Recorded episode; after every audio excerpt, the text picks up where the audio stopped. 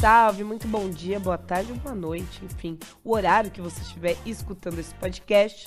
Eu sou a Day Natali, uma das apresentadoras dos conteúdos digitais de Comebol Libertadores, e agora a gente já tá chegando ao fim, né, de mais uma temporada emocionante de Comebol Libertadores.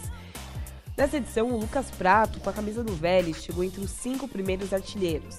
E o Gabriel Barbosa, o Gabigol, ainda pode subir no ranking, lá no dia 29 de outubro, em Guayaquil, na finalíssima. O Gabigol ele está em décimo na lista, com 28 gols. Ele pode ainda igualar ou superar o Luizão, que tem 29 gols, como maior artilheiro brasileiro da Libertadores. Além disso, o Gabigol também pode superar outros craques, como o colombiano Antônio de Ávila e o argentino Juan Carlos Sarnari, que dividem a artilharia com Luizão também com 29 gols. Na semana passada, a gente falou sobre Alberto Spencer, o equatoriano que é o maior artilheiro do torneio com 54 gols. Se você quiser conhecer um pouco mais da sua história, é só ir no episódio da semana passada e ficar por dentro de tudo. Seguindo o top 10 de artilheiros, vamos com os dois jogadores uruguaios que chegaram à marca de 37 gols no torneio. Você já sabe quem são? Eu te conto.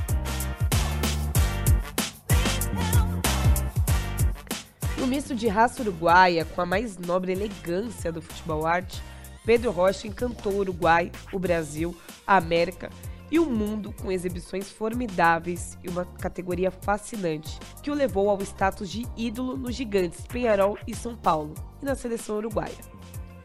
Ele é o único jogador da história do Uruguai a disputar quatro Copas do Mundo de maneira consecutiva: 62, 66, 70 e 74. Ele teve a sorte de iniciar a carreira justamente no momento mais áureo e fantástico do clube aurinegro, no final da década de 50. Com jogadores como Kubica, Martinez, Roja, Sácia, Caetano, Maidana e Spencer, como a gente já mencionou, o clube começou uma incrível supremacia ao conquistar o campeonato uruguaio em oito oportunidades, com direito a um tetra de 59 a 62, além das conquistas de Libertadores. O craque não disputou as partidas decisivas por ser inexperiente, segundo o técnico Scaroni, um luxo que aquele esquadrão poderia ter com tantos craques no elenco. Depois de disputar a Copa do Mundo de 1962, Rocha manteve a sina de títulos nacionais com Penharol em 64 e 65. No período, ele começou a mostrar o faro artilheiro ao conquistar as artilharias dos campeonatos de 63 com 18 gols e 65 com 15 gols. Titular absoluto do Penharol em 1966, Pedro Rocha deu um show na temporada. Na Libertadores, conduziu a equipe ao tricampeonato, com muitos gols, assistências e grandes partidas. O craque foi o vice-artilheiro da competição com 10 gols, 7 atrás do matador nato Daniel Onega, maior goleador em uma só edição da Comebol Libertadores. Pedro Rocha deixou o Penharol para jogar no Brasil, mais precisamente no São Paulo, que começava a montar um grande time depois da construção do Morumbi. Antes de começar a se destacar pelo clube, o jogador viveu um drama na Copa do Mundo de 70, no México, quando sofreu uma grave contusão logo na estreia. O jogador perdeu todo o torneio. Como estava só se recuperando da contusão, não teve um bom início no São Paulo. O técnico Oswaldo Brandão conseguiu juntar Gerson e Pedro Rocha no time e o São Paulo venceu o Campeonato Paulista de 1971. Ele começou a despontar de vez apenas com a saída de Gerson, em 72. Mais solto, Rocha jogou muito e virou rapidamente ídolo no São Paulo, começando a dinastia de bons uruguaios no tricolor.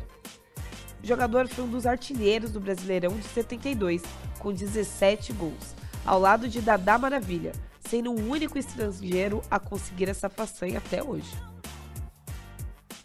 Em 1974, Pedro Rocha ajudou o São Paulo a chegar até a final da Comebol Libertadores, mas o time brasileiro não resistiu ao copeiro independente, que ficou com a taça. De consolo, Rocha foi o artilheiro da competição com 7 gols. O ano foi também o último de Pedro Rocha em uma Copa do Mundo, quando o Uruguai, já bem enfraquecido, foi eliminado logo na primeira fase ao perder para a Laranja Mecânica de Cruyff por 2 a 0.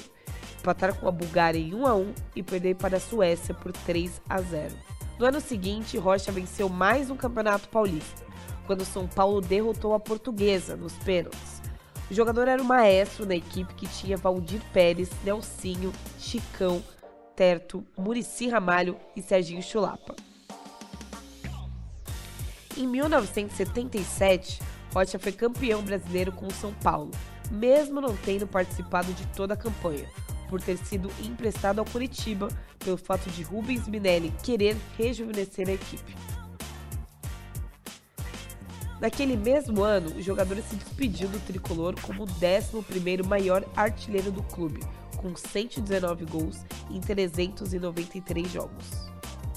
Em 1978, já experiente, Pedro Rocha foi um dos grandes símbolos do Curitiba na conquista do Campeonato Paranaense, quando a equipe alviverde derrotou o maior rival, o Atlético Paranaense, nos pênaltis. O craque, mesmo com caneco, sabia que era hora de parar e jogou com bem menos frequência no período. Rocha vestiu as camisas de Palmeiras, Bangu e Monte Rei, antes de encerrar sua carreira, em 1980. Depois de pendurar as chuteiras, o uruguaio se arriscou como treinador de futebol e comandou o Mojimirim, Portuguesa de Desportos e o Rio Branco, mas sem sucesso. Pedro Rocha foi artilheiro da Comebol Libertadores de 1974, com São Paulo, com 7 gols. Mesma quantidade que Fernando Morena, pelo Penharol, e Teto, também pelo tricolor paulista. Dos 37 gols marcados por Rocha na Comebol Libertadores, 26 foram com o Penharol, 10 com o São Paulo e 1 com o Palmeiras. E já que estamos falando de recordes, nenhum jogador marcou mais gols que Fernando Morena no Campeonato Uruguaio. Em sua época, ele foi o maior goleador. Não chegou aos mil gols como o Rei Pelé, mas tem recordes que até hoje não foram superados. Chegou a jogar até no Brasil e na Europa, mas não teve tanto sucesso igual teve em seu país. Fernando Morena Belora nasceu no Uruguai. Seu grande poder ofensivo e sua frieza na hora do arremate colocaram como uma das maiores estrelas do Penharol e um dos maiores goleadores da América do Sul. Quando criança, era torcedor do Nacional, o maior rival. Morena começou a carreira em 1968, no Racing de Montevideo. Em 1969, ingressou no River Plate uruguaio, onde jogou até 1972. Na equipe, mostrou toda a sua veia goleadora, marcando vários gols em suas três temporadas. Os gols o levaram pela primeira vez à seleção uruguaia. Fez sua estreia contra o Chile em outubro de 1971 e marcou um dos gols. O salto para o estrelato dava ares de início. As duas principais equipes uruguaias manifestavam o desejo de contratar o jogador. Depois do River, o atacante foi contratado pelo clube aurinegro. Pinheirol venceu a batalha contra o Nacional e o Nando assinou em 1973. Foi lá que conseguiu suas maiores glórias. Além de vários títulos conquistados, ele foi o artilheiro de várias competições, entre elas duas vezes consecutivas a Comebol Libertadores. Goleador de América, Morena teve uma passagem rápida pelo futebol europeu.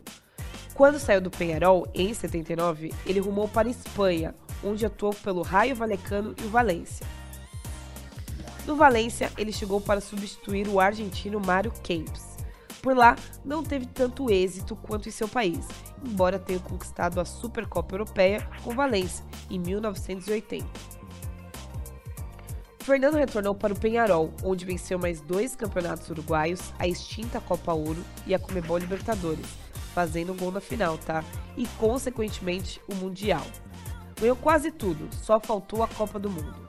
Disputou o Mundial da Alemanha em 74, mas o Uruguai não passou da primeira fase. Ao todo, foram 53 partidas e 22 gols pela seleção. Morena marcou 667 gols, e desses, 235 gols foram só no Campeonato Uruguaio, que o colocaram como o maior artilheiro da história da liga. No Campeonato Nacional, em uma partida, ele marcou 7 gols contra o Huracan e só não marcou o oitavo porque perdeu um pênalti. No ano de 1978, ele chegou a marcar 36 gols no campeonato. Nenhum jogador ainda conseguiu superar esse feito. Foi três vezes artilheiro da Libertadores em 74, 75 e 82. E é por isso que é o maior artilheiro uruguaio da competição continental. São 77 partidas e 37 gols. É o jogador do Penharol que marcou mais gols contra o Nacional. Foram 27.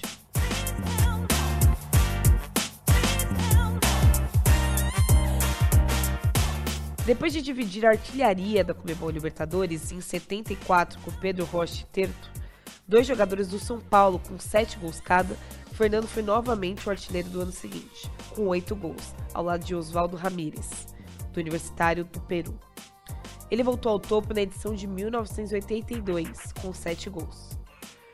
Todos os 37 gols de Morena na Comebol Libertadores foram marcados com a camisa do Penharol. Bom, é isso. Espero que vocês tenham gostado da história do Pedro e Rocha e Fernando Morena, esses dois goleadores de Comebol Libertadores. Espero que tenham gostado. Eu fico por aqui e continue nos escutando no Spotify e nas outras plataformas. Tchau, tchau.